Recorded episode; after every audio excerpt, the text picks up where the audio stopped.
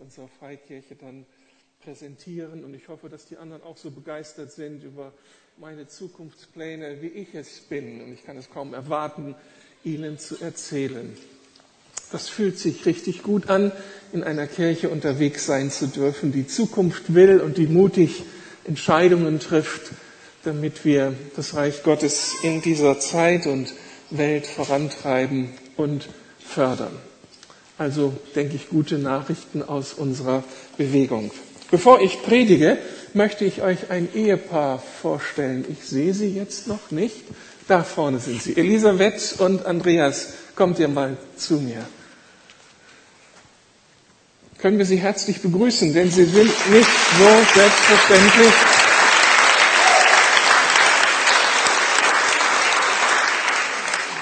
Also die Sonne scheint und sie sind noch ein bisschen träge und müde, deswegen musste ich sie auch extra animieren, mal Applaus zu geben.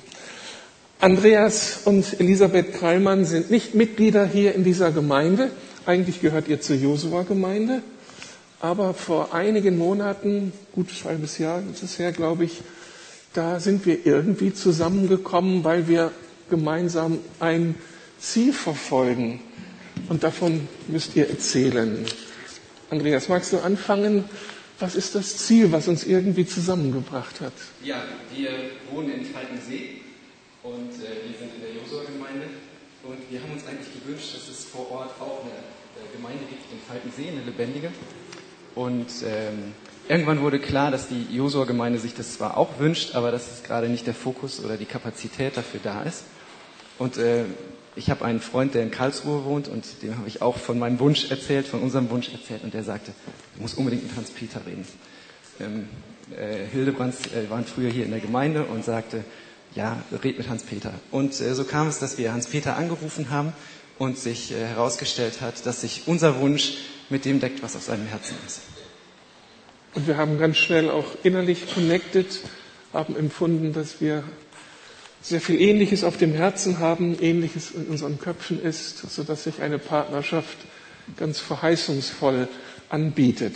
Und jetzt sind wir unterwegs. Elisabeth, wer steht denn hinter euch beiden? Wer ist denn da noch mit von der Partie? Ich denke an eure Kinder und so. Erzählt uns ein bisschen von der Kinder, von den Kindern und von Falkensee. Wie muss man sich Falkensee vorstellen? Also den Ort, in dem ihr Gemeinde gründen wollt. Also wir haben drei Kinder, bald vier. Ähm, und wir wohnen in Falkensee seit vier, dreieinhalb Jahren. Ähm, mögen, mögen Falkensee sehr. Am Anfang nicht und jetzt sehr. ähm, Falkensee ist die schnellst wachsende Stadt Deutschlands. Es wird unheimlich viel gebaut. Äh, es gibt unheimlich viel für Kinder. Es ist auch eine sehr kinderreiche Stadt. Ich glaube nicht die kinderreichste, aber eine sehr kinderreiche Stadt. Genau. Wow. Die schnellst wachsende Stadt Deutschlands. Im Osten, Westen, Süden, Norden Berlins? Äh, neben also, Spandau, westlich von Berlin. Also Speckgürtel Berlins, da soll Gemeinde entstehen. Und kannst du ein bisschen von dem Ort sagen? Wie, welche Leute ziehen da hin? Und was wäre so eure Zielgruppe, die ihr auf dem Herzen habt? Ähm, ich, also wenn es stimmt, gab es vor der Wende 20.000 Einwohner da, nach der Wende 10.000 und mittlerweile sind wir, glaube ich, bei 43.000, 44.000 Einwohner in Falkensee. Ganz gemischt. Es gibt halt ein, Alteingesessene, viele neue, ähm, viele Familien. Es zieht eigentlich jeder nach Falkensee. Okay, okay. Ich hoffe, ihr bleibt auf, an eurem angestammten Platz und baut da Reich Gottes. Andreas, wie geht ihr jetzt vor? Ihr wollt Gemeinde gründen. Das ist ja nun ein riesiges Ziel. Ähm, was sind die ersten Schritte? Was macht ihr gerade? Was ist so das Konzept, das in eurem Herzen lebt? Also wir haben in den letzten Monaten angefangen, einen Alpha-Kurs zu machen, der heute Nachmittag bei uns mit einem Grillfest endet. Er war sehr klein, aber sehr gut. Und äh, seit einigen Jahren lieben wir Alpha und ähm, finden Alpha ein tolles Mittel, um Leuten äh, zu erzählen, wer Jesus ist und äh, worum es eigentlich geht.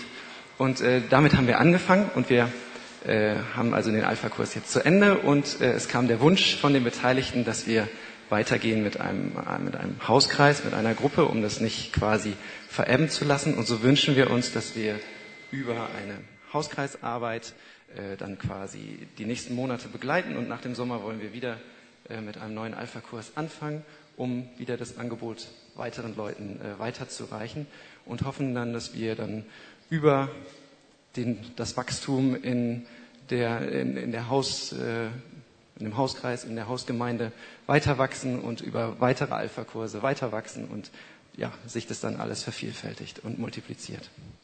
Super, interessant. Was für Räume braucht man dafür? Unser Wohnzimmer. Euer Wohnzimmer. Garten ist auch nicht schlecht. Und wenn sich die Hausgemeinde dann teilen wird, zwei Wohnzimmer. Ja. Und bei drei Hausgemeinden Drei drei, Wohnzimmer. Wohnzimmer. So, wie viel Geld braucht man für solch ein Konzept? Erstmal gar nichts. Ist das nicht interessant? Gemeindegründung, die erst einmal kein Geld kostet, die keine Räumlichkeiten braucht und trotzdem, so hoffen wir, Gemeinde kreieren wird. Das wäre so ein ganz neuer Weg, ein so alter Weg, um Gemeinde zu gründen. Die erste Gemeindegründung in Spandau, also da, wo ihr jetzt eingegliedert seid, ist ja ganz anders gegründet. Da haben wir viele Leute der Lukas-Gemeinde abgegeben, haben viel Geld in die Hand genommen, gleich einen hauptamtlichen Leiter dort installiert. Hier wird es erst einmal ganz, ganz anders gehen, Schritt für Schritt. Wer darf denn bei euch mitarbeiten? Dabei sein. Dabei sein darf, wer ein Herz für die wunderschöne Region außerhalb Berlins hat. Ähm, und äh, wichtig ist, ist es natürlich anders als hier, nicht? Also wir haben keinen Gottesdienst momentan, sondern was wir halt wirklich haben, ist diesen kleinen Hauskreis und äh, die Aussicht auf einen neuen Alpha-Kurs. Und wer gerne mitarbeiten mag, äh, wäre es toll, ähm, wenn da ein brennendes Herz ist, anderen Leuten, die Jesus noch nicht kennen, ähm, vielleicht über das Mittel des Alpha-Kurses und äh, über das Leben in der Region, äh, das weiterzugeben. Und äh, ja, wenn das jemand auf dem Herzen hat, freuen wir uns natürlich sehr gerne, wenn Leute hinzustoßen und ähm, das Projekt unterstützen. Vielen Dank. Bleibt noch zu sagen, dass das alles im Einvernehmen mit der Josua-Gemeinde geschieht. Sie sind sehr dankbar, dass wir das jetzt so zu dritt anleiern dürfen und denken auch und unterstützen diese Arbeit. Und ich hoffe, dass Falkensee jetzt ein Stichwort ist, das auch in eurem Kopf, in eurem Herzen auftaucht, wenn ihr betet und dass wir ganz viel Segen rüberschicken. Und wenn ihr Gebetsanliegen habt, die schickt ihr dann an mich, sodass das auch in unseren Gebetsverteiler kommt. Ihr sollt wissen, dass hier Menschen sind, die haben auch Gemeindegründung auf dem Herzen und die werden hinter euch stehen. Und ich bete jetzt dafür. Du willst noch was sagen? Ja, ich wollte euch danken, ehrlich gesagt, für zwei Dinge. Erstens, dass ihr uns schon unterstützt habt mit Gebet für unseren ersten Alpha-Kurs. Und zweitens, dass ihr uns mit Hans-Peter und Monika unterstützt, weil wir das als ein großes Privileg empfinden, in unserem Kleinstprojekt auf dieser Strecke so weise beraten zu werden. Vielen Dank.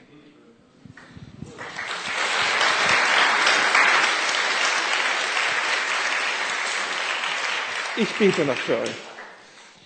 Vater, ich danke dir für diese neue, ganz, ganz kleine Pflanze von Gemeindegründung in diesem so wichtigen Ort Falkensee, der wächst und wächst.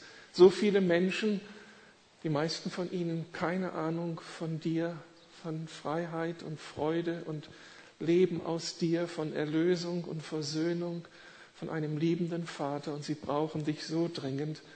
Und danke, dass du unsere Geschwister motivierst, diesen Preis zu zahlen, ihr Wohnzimmer zu öffnen, diese Risiken einzugehen, sich in andere Menschen zu investieren, ohne theologische Ausbildung, mit all dem, was sie ausmacht. Danke für dieses Wunder, danke für ihren Mut. Du hast solchen Mut vielfach bestätigt, millionenfach bestätigt, über 2000 Jahre und bestätigst diesen Mut an ganz vielen Stellen in dieser Welt. Und danke, dass wir dann auch davon ausgehen dürfen, dass du sie segnest und diesen Mut belohnst. Danke für diese ersten kleinen Schritte, für die ersten Menschen, die reagieren, für die Hausgemeinde, die jetzt entsteht. Und das soll wachsen. Diese Hausgemeinde soll wachsen. Und am Ende wollen wir sehen, dass daraus eine kraftvolle Gemeinde entsteht, die in Falkensee Menschen zum Segen wird. Wir segnen sie als Familie, erbitten deinen Schutz, Inspiration und auch all die ganz persönlichen äh, Hilfen, die sie brauchen als wachsende Familie. Danke, du treuer Gott. Amen.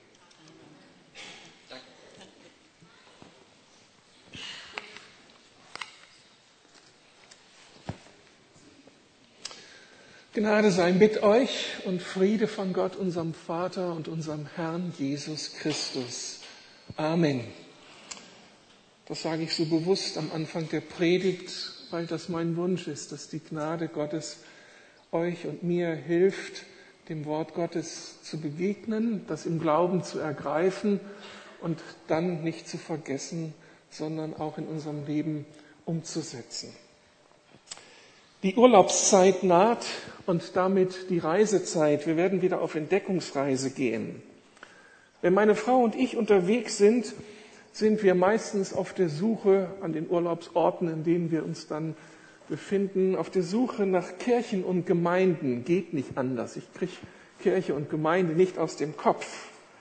Und dabei haben wir irgendwie eine festgelegte innere Landkarte.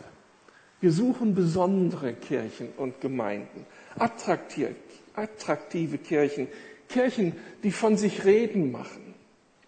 Das heißt, wir halten Ausschau nach Kirchen mit einer besonderen Geschichte. Hoffentlich sind es alte Kirchen mit besonderer Geschichte.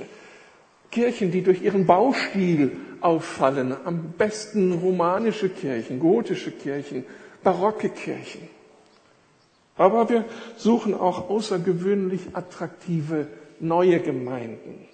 Gemeinden, die mit ihren großzügigen Räumlichkeiten beeindrucken und von denen ich mir etwas abschauen kann oder die für ihre vorzügliche Musik oder ihren tollen Prediger bekannt sind oder hervorstechen durch ihre charismatischen Lebensäußerungen, durch Prophetie, Krankenheilung, was man dort halt so entdecken kann und die damit einen großen Einfluss ausüben.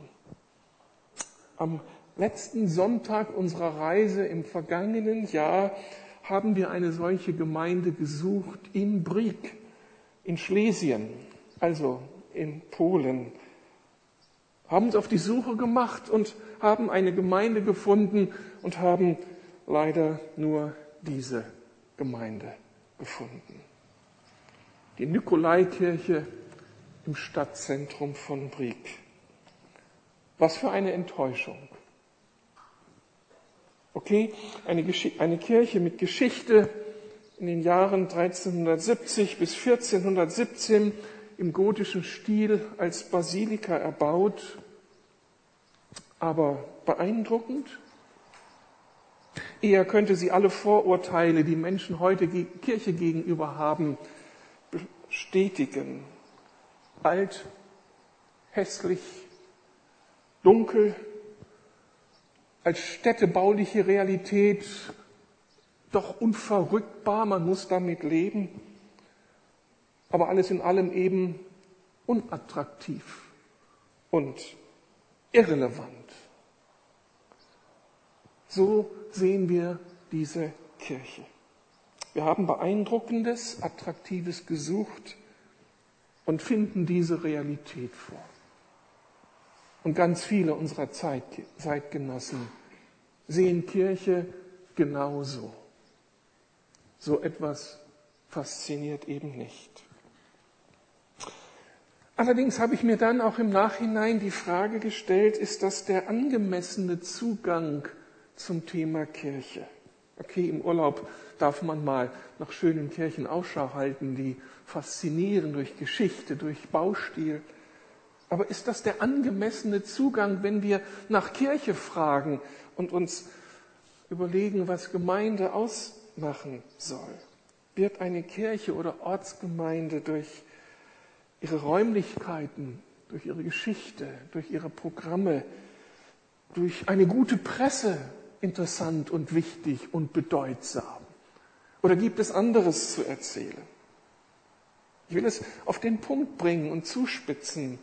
Was sollen eigentlich die Gäste der Lukasgemeinde erzählen, wenn sie hier im Urlaub waren und dann nach Hause gehen?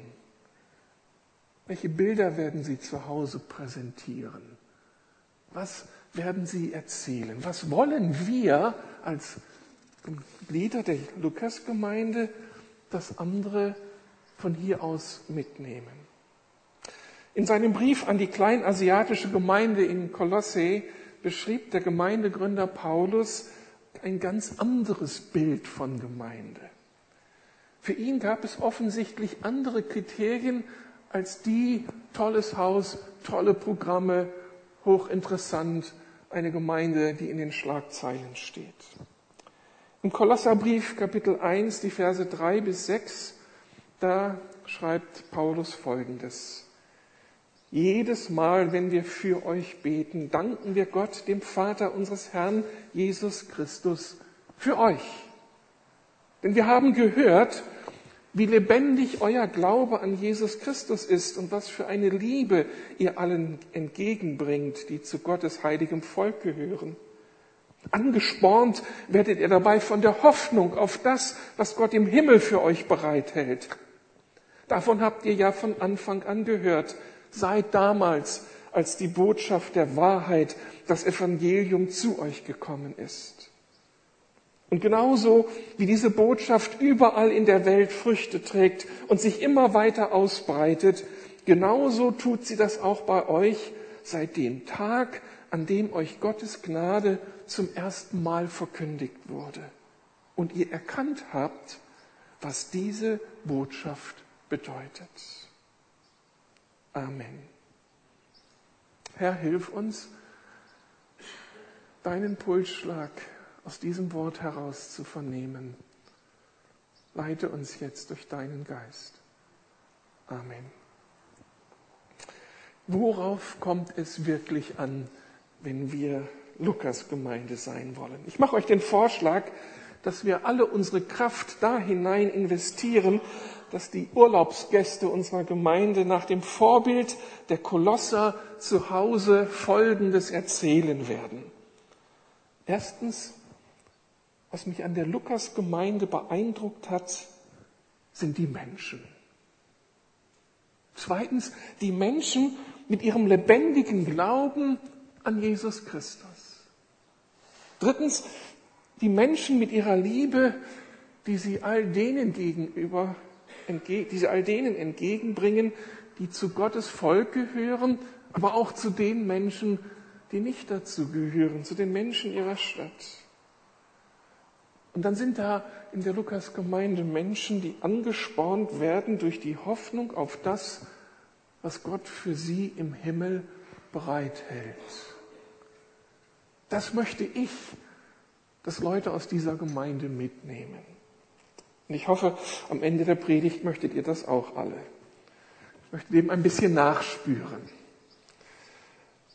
Was mich an der Lukas-Gemeinde beeindruckt, sollen Menschen sagen, waren die Leute, die Lukianer, die Christen in dieser Gemeinde, die Menschen. Als wir im vergangenen Jahr vor dieser Kirche in Brieg standen, waren wir enttäuscht. Aber nur so lange, bis wir die große hölzerne Tür öffneten und die Kirche betraten.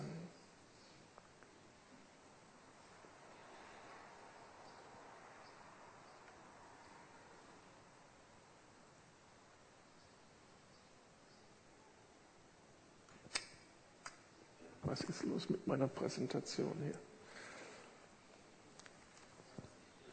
Es sind die Menschen, die uns dann auf einmal in den Blick kamen. Wir betraten diesen Raum und betraten damit eine andere Welt. Licht durchflutete den Raum. Die Fenster im Ostchor waren keine dunklen schwarzen Höhlen mehr, sondern leuchteten in allen Farben. Aber dann waren vor allem da die Menschen, hier nur das Mittelschiff. Viele hundert Menschen, jung und alt. Es lief gerade ein katholischer Gottesdienst, einer von vielen an diesem Sonntag. Und dann begann die alte Bachorgel zu spielen, oder der Organist an dieser Orgel.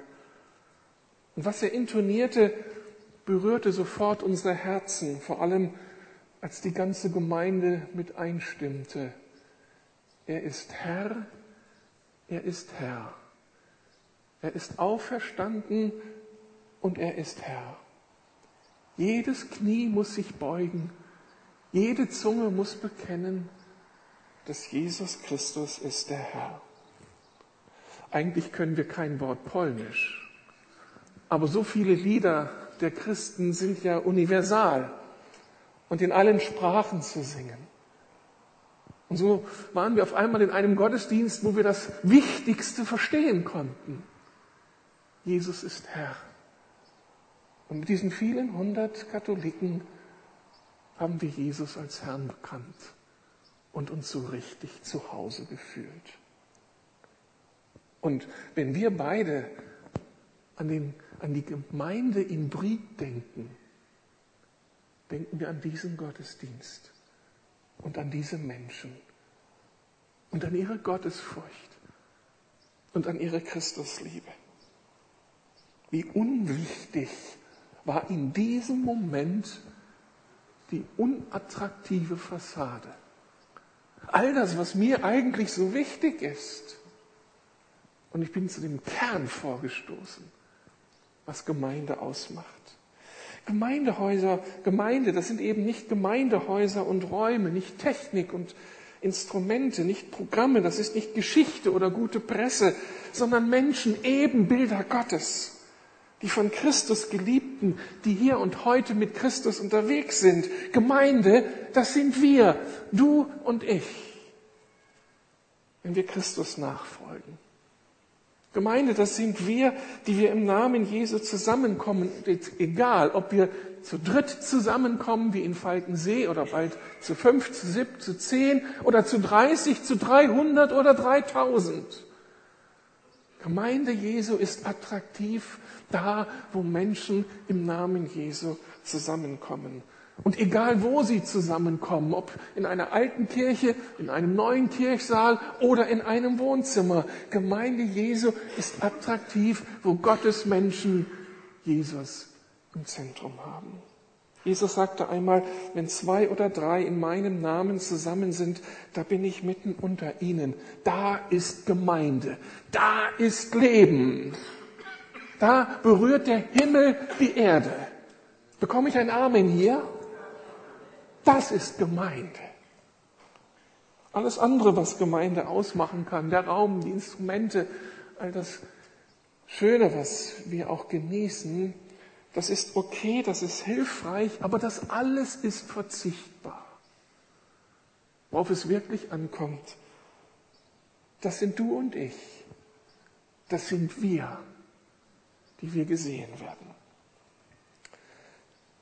Das Zweite, was von Kolosse gesagt wird, ist, dass sie einen lebendigen Glauben an Jesus Christus hatten. In der Tat, der Glaube an Jesus zählt. Und dabei meine ich jetzt nicht die Rechtgläubigkeit von Kirche und Gemeinde, die Inhalte, die wir so auf Papier drucken und dann verteilen, unser Glaubensbekenntnis. Ich hoffe nicht, dass von der Lukas-Gemeinde irgendwo erzählt wird, und das so das besondere Merkmal der Lukas-Leute ist, dass wir das richtige Taufverständnis haben, dass wir wenigstens offen sind für den Heiligen Geist und auch die Bibel ernst nehmen. Wer mich kennt, weiß, wie wichtig mir gute biblische Theologie ist, Offenheit für den Heiligen Geist und so vieles mehr. Aber dafür möchte ich nicht bekannt sein.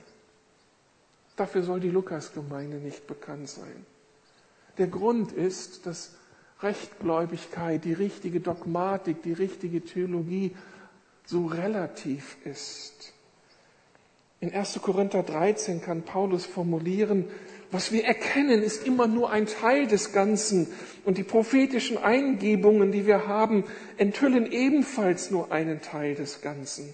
Eines Tages aber wird das sichtbar werden, was vollkommen ist. Dann wird alles Unvollkommene ein Ende haben. Jetzt sehen wir alles nur wie in einem Spiegel und wie in rätselhaften Bildern. Dann aber werden wir Gott von Angesicht zu Angesicht sehen. Und wenn ich jetzt etwas erkenne, erkenne ich immer nur einen Teil des Ganzen. Dann aber werde ich alles so erkennen, wie Gott mich jetzt schon kennt.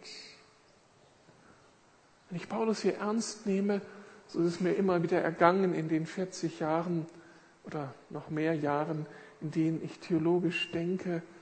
Wenn ich ihn ernst nehme, muss ich zu dem Ergebnis kommen, dass meine Erkenntnis immer Stückwerk ist und meine Theologie immer relativ richtig ist. Denn ich bin mit ihm unterwegs und er ist viel zu groß und dieses Schriftwort, die Bibel, viel zu komplex, als dass ich an den Punkt kommen könnte, wo ich sage, jetzt habe ich die richtige Theologie. Jetzt beglücken wir diese Welt mit der richtigen Theologie, mit der Rechtgläubigkeit, die uns ausmacht. Weil das meine Haltung und meine Erwartung ist. Ich bin unterwegs mit ihm und offen von ihm belehrt zu werden. Darum haben wir uns in diesem katholischen Gottesdienst in Brieg so zu Hause gefühlt auch wenn sie ein anderes Abendmahlsverständnis haben, wenn sie Kirche anders verstehen, wenn sie manche anderen theologischen Positionen vertreten. Aber das, was uns in diesem Gottesdienst vereinte, war dieses gemeinsame Bekennen, Jesus ist Herr und seine Anbetung, die Liebe zu ihm. Das ist es, was eine Gemeinde wirklich wissen muss. Das ist es, was du wirklich wissen musst.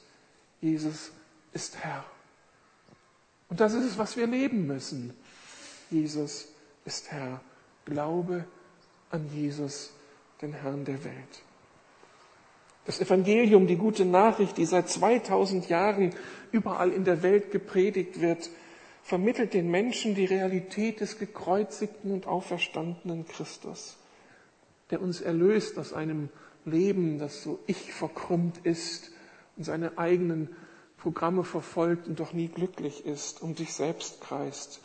Er erschließt uns die Liebe des Vaters, die Gemeinschaft mit dem Heiligen Geist. Das ist Kern des Evangeliums. Das erschließt Leben. Als Glied unserer Gemeinde musst du wissen, ob du Jesus vertraust, ob du mit ihm unterwegs bist, ob er dein Lebenszentrum ist, ob die Kraft des Heiligen Geistes dein Lebenselixier ist und ob Gott dein Vater dein ganzer Stolz ist. Das verstehen wir unter, Glauben. Das ist der Glaube, der die Berge versetzen kann und der in dieser Zeit tragfähig ist. Wäre das nicht super, wenn die Besucher der Lukas-Gemeinde zu Hause erzählen würden, weißt du, das Vertrauen der Lukas-Leute auf Jesus, das hat mich schwer beeindruckt. Vieles habe ich nicht nachvollziehen können, aber das muss ich Ihnen ausstellen. Ihr Vertrauen auf Christus, das ist echt. Mit diesem Jesus gehen Sie durch dick und dünn. Wenn du dahin kommst, da steht Gott im Mittelpunkt. Das ersehne ich mir. Dass das Markenzeichen von Lukas ist und von all unseren Töchtergemeinden. Das dritte, was von Lukas, was von Kolosse ausgesagt wird, ist, dass sie eine Liebe zu allen Mitchristen haben, und zu ihrer ganzen Umgebung haben, zu den Menschen, die Christus nicht kennen. Das ist für Paulus ein zentrales Kennzeichen der Gemeinde, ja das wichtigste Kennzeichen von Gemeinde. In 1. Korinther 13, diesen Text habe ich ja schon zitiert, konnte er sagen, die Liebe vergeht niemals. Und dann erzählt er auf, was alles vergeht, was alles relativ wichtig ist. Und dann kommt er im Vers 13 zu dem Ergebnis, was für immer bleibt, was wirklich wichtig ist und immer bleibt. Das sind Glaube, Liebe und Hoffnung. Diese drei. Aber am größten von ihnen ist die Liebe. Es beginnt alles mit dem Glauben, mit diesem Gottvertrauen, mit dieser Jesus-Beziehung. Und daraus entwickelt sich die Liebe zu den Menschen. Zuerst zu den Mitchristen und dann zu den Menschen unserer Umgebung. In der glaubenden, vertrauensvollen Gemeinschaft mit Jesus färbt Jesus auf uns ab. Wenn wir von Herzen sagen können, Jesus, ich hab dich lieb. Ich möchte dich. Sei du Zentrum, sei du Herr meines Lebens. Dann werden wir irgendwann auch sagen können, Du, mein Bruder, meine Schwester in der Gemeinde, du, mein Nachbar oder Arbeitskollegen, ich habe keine Angst vor dir, selbst wenn du Boateng heißt. Und ich möchte an deiner Seite sein. Und ich möchte dich gerne unterstützen. Ich möchte dir Freund sein. Ich möchte mit dir alles teilen, was mich ausmacht. Und wenn du mir etwas anbietest, was mir fremd ist, würde ich mich trotzdem auf dich einlassen. Und wenn du mir wehtust und versagst in meinem Leben und mich frustrierst, möchte ich dir vergeben und trotzdem an deiner Seite sein. Wäre das nicht super, wenn Leute nach ihrem Urlaubsbesuch in der Lukas-Gemeinde zu Hause erzählen würden? Nicht nur ihr Gottvertrauen, auch ihre Liebe hat mich echt beeindruckt. Egal, ob du zu ihnen in den Gottesdienst kommst oder in die Kleingruppe oder in den Mitarbeiterkreis kommst oder ihnen auf dem Kudamm begegnest, du weißt dich sofort angenommen und geliebt. Und ob du dann funktionierst und Fehler machst oder alles richtig machst, du bist und bleibst einfach gelebt. Und wie sie ihren Ort und ihre Mitmenschen lieben, dann sehe ich das Strahlen in den Augen dieser Besucher. Und wie sie anfangen zu erzählen, wie die Lukianer ihre Umgebung lieben. Das sieht so nach Jesus aus. Sie machen um keinen Zeitgenossen einen Bogen, sind offen und herzlich zu jedermann. Sie strahlen Friede und Freude aus. In ihrer Gegenwart ist man sicher. Ihre Liebe verwandelt dich. Sie hat Menschen miteinander versöhnt. Sie hat Menschen innerlich berührt und geheilt, die den Glauben an Gott und Mensch verloren haben. Menschen haben Frieden gefunden. Ja, ihre Liebe hat ihre Umgebung verwandelt. Lasst uns doch einmal träumen. Wie wäre das, wenn die Besucher der Lukasgemeinde so von uns reden, wenn sie nach Hause kommen? Wäre das nicht die Erfüllung unserer Sehnsucht, die Erfüllung dessen, was uns hier treibt? Das macht Gemeinde aus. Und der letzte Punkt, Paulus spricht in Kolosse die Hoffnung an, die die Christen in Kolosse vorantreibt. Wäre das nicht super, wenn Leute nach ihrem Urlaubsbesuch in der Lukas-Gemeinde zu Hause erzählen würden, ihre unerschütterliche Hoffnung hat mich tief beeindruckt. Egal wie diese Leute in der Lukas-Gemeinde herausgefordert sind, ob durch Mitarbeitermangel, durch Finanzengpässe, durch Gegenwind von außen, durch ausweglose Lebenssituationen, durch Menschen, für die es eigentlich keine Hoffnung mehr gab. Die Leute der Lukasgemeinde haben eine unerschütterliche Hoffnung. Und dabei reden sie immer und immer wieder von der Kraft, die bei der Auferstehung Jesu mächtig war und die bis heute alles zu verändern vermag, die den Tod überwinden kann und die ausweglose Fälle in Wohlgefallen auflöst, wo einfach, ja noch einmal sei es gesagt, der Himmel die Erde berührt und Menschen heil werden.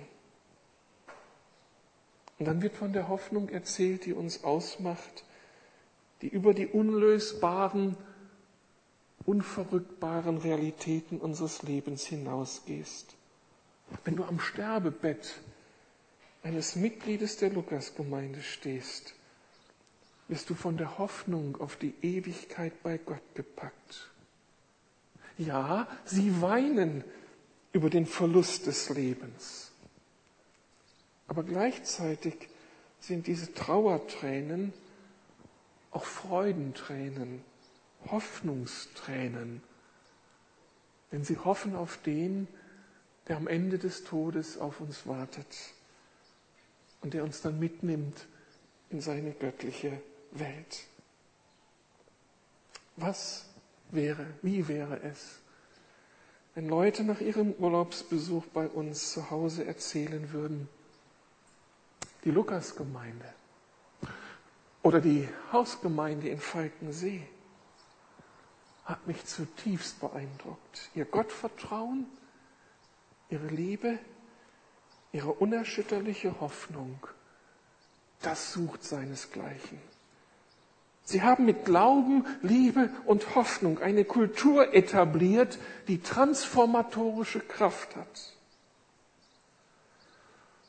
Das ist meine Vision von Lukas. Transformatorische Kraft dieser Gemeinde, die eine Gemeinde des Glaubens, der Liebe und der Hoffnung ist. Gegründet auf dem Evangelium, das genau das hervorbringt, wenn Menschen es durch die Inspiration des Heiligen Geistes anfangen zu verstehen. Und damit sind wir schon bei den Folgen dieses Lebensstils. Dieser Lebensstil hat Folgen. Gemeinden mit diesem Glauben, dieser Liebe und dieser Hoffnung wachsen und sie transformieren ihre Umgebung. Egal wie groß diese Gemeinden sind und wie attraktiv in den Augen von Menschen oder wie bedeutungslos ihre Räume sind. So hat es Paulus unzählige Male vor 2000 Jahren erlebt. Gemeinde mit Glaube, Liebe und Hoffnung produziert Leben.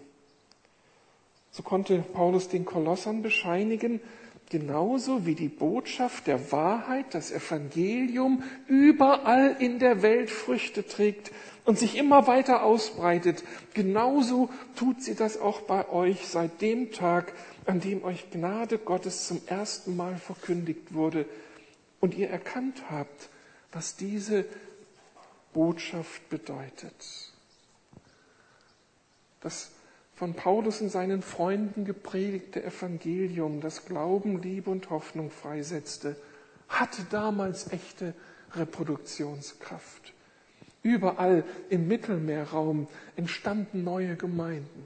Allein von Paulus, überall wo er hinging, gründete er Gemeinden und diese Gemeinden gründeten wieder neue Gemeinden, sodass innerhalb von wenigen Jahrzehnten der ganze Mittelmeerraum von Christen berührt wurde. Christen, Gemeinden, die ihre Umgebung veränderten und transformierten. Und das funktioniert seit 2000 Jahren so und funktioniert heute überall in dieser Welt. Glaube, Liebe und Hoffnung haben reproduktive Kraft. Das gilt übrigens auch für das biologische Leben.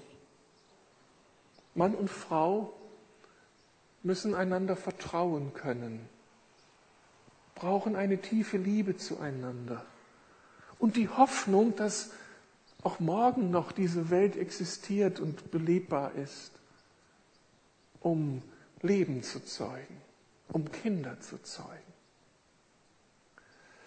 Aber es gilt dann eben auch für das geistliche Leben. Wenn du an deine Berufung durch Gott glaubst, wenn du glaubst, dass er dich gebrauchen will, anderen Menschen zu einem Leben aus Gott zu verhelfen, wenn du glaubst, dass dieser Gott im Heiligen Geist in dieser Stadt unterwegs ist und Menschen vorbereitet auf die Begegnung mit dir. Wenn du glaubst, dass Jesus dir dann die richtigen Worte in den Mund legt. Und wenn sich das verbindet mit deiner Liebe zu den Mitmenschen, mit echtem, Interessen an, mit echtem Interesse an ihnen, wenn du sie annimmst und wenn du sie wertschätzt.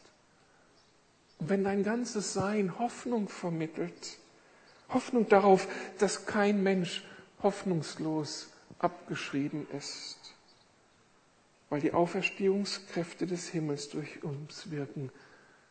Wenn du so glaubst, liebst und hoffst, dann reproduzierst du dich dann reproduzieren wir uns. Dann kommen durch dich und mich Menschen zu einem Leben aus Gott. Und sie werden dann gar nicht unbedingt hier dazu auftauchen müssen, sondern in deinem Wohnzimmer oder an deinem Arbeitsplatz oder in einem Restaurant werden sie Christen, weil das in dir so lebt, das Leben geproduziert wird durch den Heiligen Geist.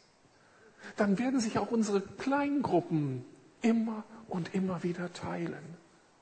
Und zwar begeistert teilen, um Raum zu machen für das Leben, das in diese Gemeinde hineinschwemmt, um den Menschen zur Seite zu stehen, die Jesus jetzt tiefer kennenlernen müssen. Und dann werden diese Kleingruppen sich vervielfältigen und werden in die unzähligen Kieze der Stadt hineinwirken werden die 96 Ortsteile Berlins berühren, die 23 Altbezirke Berlins. Und am Ende werden wir als Zwischenschritt erleben, wie 350.000 Berliner Christus als ihren Herrn bekennen. Das ist die Kraft des Evangeliums. Das ist die Kraft von Glaube, Liebe und Hoffnung. Wir werden dies Ziel sehen die Erfüllung dieses Zieles sehen, wenn wir aufstehen und unserem Herrn vertrauen.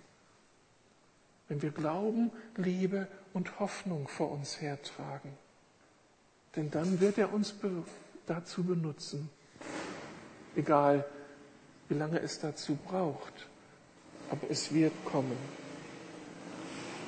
Darauf kommt es also an. Das ist Kirche. Menschen, die das Evangelium gehört haben und Christus begegnet sind, die von Glaube, Liebe und Hoffnung erfüllt sind, die Leben hervorbringen, Gott geschenktes Leben. Das ist deine und meine Berufung. Das ist unsere Berufung als Lukas-Gemeinde, eure Berufung in Falkensee. Und das wollen Besucher von Lukas und der Hausgemeinde Falkensee von diesen Orten erzählen, wenn sie nach Hause kommen. Amen. Ich habe heute Morgen gesprochen als Prediger des Evangeliums und als ein Mensch, dem Gott diese Stadt aufs Herz gelegt hat. Wenn ich jetzt bete, möchte ich all diejenigen bitten, mit mir zusammen zu beten und in diese Vision einzustimmen. Wenn, dein, wenn der Herr dein Herz berührt hat und Glaube, Liebe und Hoffnung dein Leben ausmachen, dann lasst uns doch jetzt gemeinsam beten, dass das, was er in uns getan hat, in zigtausenden hier in der Stadt tut. Wer betet mit mir und steht auf dazu?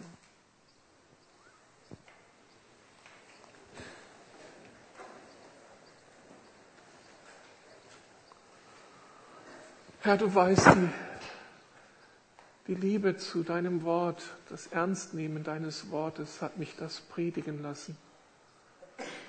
Und die Liebe, die du, die du mir ins Herz gelegt hast für diese Stadt.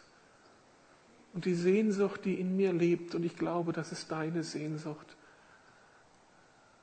dass zigtausende in dieser Stadt dich erleben als ihren Erlöser, als ihren Heiler als ihren Tröster, als den, der ihnen Gerechtigkeit schenkt und der ihnen eine lebendige Hoffnung gibt. Du hast uns so berührt. Und wenn du das in unserem Leben getan hast, kannst du das im Leben so vieler tun. Ich bitte dich, Herr, dass so viel Glauben, so viel Liebe, so viel Hoffnung uns erfüllt, dass wir ein gutes Gesprächsthema sind. Vergib mir, wenn ich Gemeinde anders definiert habe und mich an anderen Kriterien orientiert habe. Das ist wichtig, Herr, dass du unter uns zum Zug kommst, dass wir dir vertrauen, dich lieben und auf dich hoffen. Und ich segne meine Geschwister mit dieser, mit diesem deinem göttlichen Leben. Und mit dieser Kraft, dass sie sich vervielfältigen können in jeder Beziehung, biologisch wie geistlich. Lass von ihnen Leben ausgehen, das sich vervielfältigt. Das erbitten wir in deinem Namen, Herr. Und wenn wir gleich das Abendmahl feiern, dann Beschenke uns neu so mit deiner Gegenwart, dass es in uns anfängt, neu zu kribbeln und neu sich zu bewegen. Danke, wir sind deine Gesegneten. Amen. Wir nehmen Platz und singen jetzt so zur Über